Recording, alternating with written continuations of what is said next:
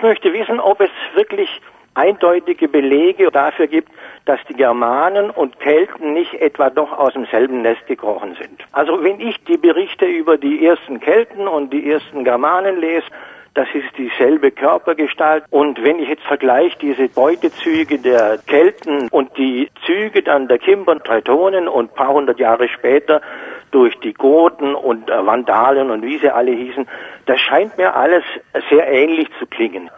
Bis zu einem gewissen Grad haben Sie da sicher recht, ja. Auch die Römer haben am Anfang die Kimbern nicht das Germanen wahrgenommen sondern das Wort Germane gab es damals noch gar nicht, so 120 vor ja, Christi Geburt, doch, ja. sondern die hielten sie mehr oder weniger für Gallier, Kelten, so etwas von da oben. Sie sahen wahrscheinlich auch ähnlich aus, ja. Sind ja lange durch Gallien gezogen, bevor sie in Italien eingefallen sind. Ja, man muss bei den Kimbern auch dazu sagen, ihr König heißt Boiorix. Also er hat einen keltischen Namen eigentlich, der König der Boja. Die Boja sind in Böhmen einer der ganz großen keltischen Stämme. Also hier hat sicher eine große Ähnlichkeit gegeben. Aber man muss dann doch sagen, es gibt auch Unterschiede. Die keltische Welt, diese Latenkultur, vor allem diese Spätlatenkultur, ist bereits eine Kultur mit Städten. Wir nennen die Oppida. Caesar beschreibt die ja auch so. Während im germanischen Raum ist dieses Phänomen eigentlich nicht zu Hause. Ja, da gibt's zwar so eine Kontaktzone, wo man sich begegnet, ist ganz ohne Zweifel, ja.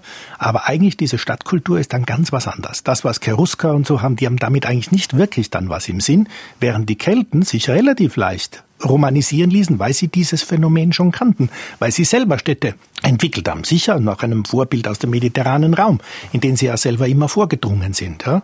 Also es gibt da schon Unterschiede. Und dann gibt es natürlich einen Unterschied, den ich in als Archäologe nicht so gut erklären kann, aber das ist der sprachliche Unterschied. Ja? Keltisch und Germanisch sind zwei verschiedene Sprachen.